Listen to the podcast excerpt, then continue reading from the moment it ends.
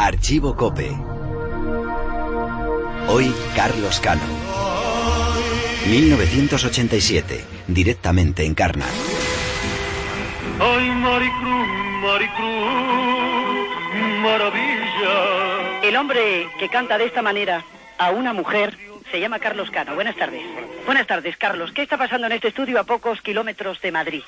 No está dejando de pasar, ¿no? Lo que ha pasado ha sido el resultado de tres meses de trabajo muy fuerte, muy comprimido, y que estamos acabando un disco que para mí es muy importante, no solamente por lo que representa hacia afuera, sino por el esfuerzo que ha representado interiormente este disco, que se llama Quédate con la copla.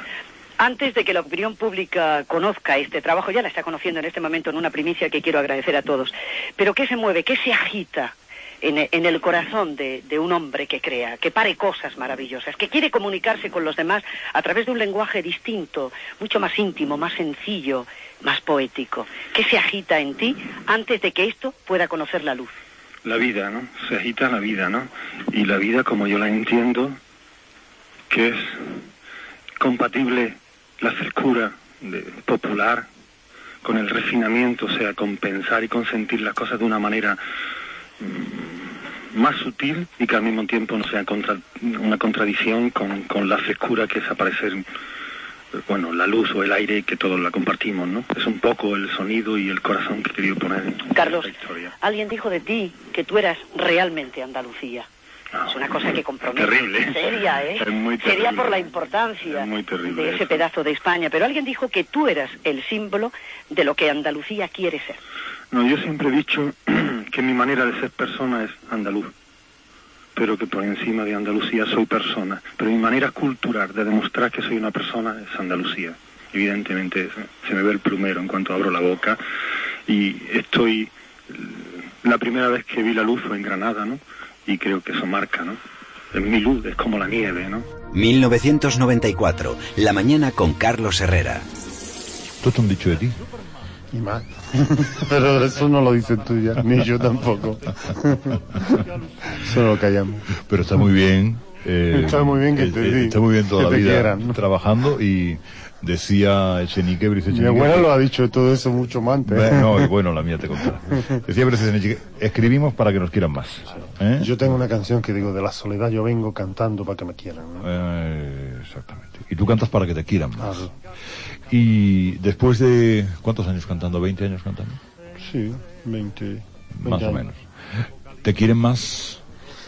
Mm, me siento menos solo, ¿no? Algunos momentos, ¿no? Mm. Algunos momentos, pero como vivo en Granada, mm, pues eso hace que me sienta horrorosamente mal el resto del año. No, a ver si mi gente no me entiende bien. No quiere decir que tenemos, toda la gente que tenemos un trabajo o una dedicación pública, a veces yo creo que es lógico esa dinámica eh, que absolutamente neurótica de la pretensión de vivir en Madrid, de vivir en Barcelona. No es por vivir en Madrid por la fama, que puede ser también, ¿no? En generalmente de toda la gente que tenemos este tipo de profesiones, ya sean cantantes, escritores, periodistas, yo creo que es por no parar. Esa cosa de no parar, porque si paras es horroroso. Estábamos hace un rato hablando de las islas.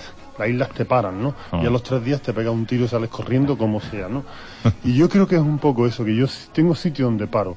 Y me va muy bien, vitalmente, pero a los cinco o seis días hay algo que me falta, ¿no? Ah. Entonces necesito que de vez en cuando que alguna estrella se ilumine, alguna luz y alguien me haga un guiño y me diga, eh, me gusta. ¿A ti ha habido eh, artistas catalanes que te han hecho cosquillas, eh, como Jack o como La Rosell o como Jaume Sisa, al que le has cantado una canción? Sí, especialmente Jaume Sisa, sí. Ahora, Jaume Sisa en estos momentos, bueno, todo fue así, pues, no va a ser todo pagar en el AVE, ¿no? Mm. Porque te paguen, pues yo estaba allí, uno estaba hablando del Jaume Sisa y, y había al lado otro que no, eh, Ricardo Sorfa, y se armó un follón porque no sabía el quién era. Oye, pero el Sisa y el Sorfa, y yo empecé a divertirme, y el otro, el que estaba contando la historia también, sabiendo que los dos eran el mismo, ¿no? Y entonces me di cuenta, digo, pero este tío es un pedazo de canción.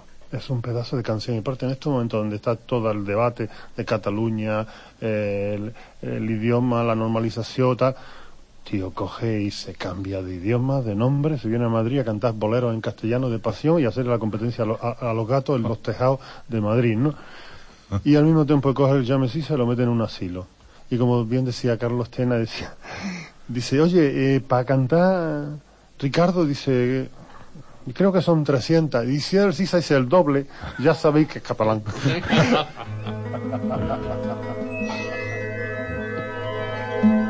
Porque la gente está triste y anda sola por la calle, con la mirada sin vida como perdida en el aire. ¿Qué pasa en el corazón? Porque no se quiere nadie. ¿Qué planeta o qué destino no lleva a ninguna parte? Con la esperanza perdida, sin una razón que dé sentido a la vida, igual que al amor. Oye mi canción, abre tu balcón, que la luna está sola en el mar. Y mi corazón... Más archivo cope en cope.es.